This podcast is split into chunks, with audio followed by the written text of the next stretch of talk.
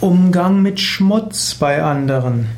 Vielleicht ist in deiner Umgebung ein Mensch, der irgendwo schmutzig ist.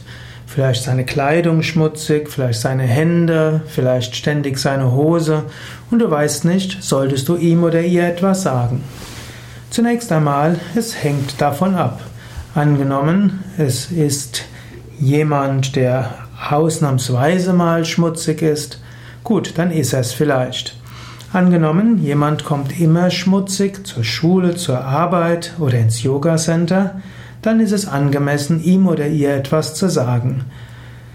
Im Vier-Augen-Gespräch, man sollte nie jemand anders als schmutzig bezeichnen in Gegenwart anderer. Aber man kann mutig sein und kann sagen, du, ich wollte dir gerade mal etwas sagen. Ich sehe, dass deine Kleidung schmutzig ist. Ich sehe, dass deine Füße schmutzig sind, zum Beispiel bei der Yogastunde.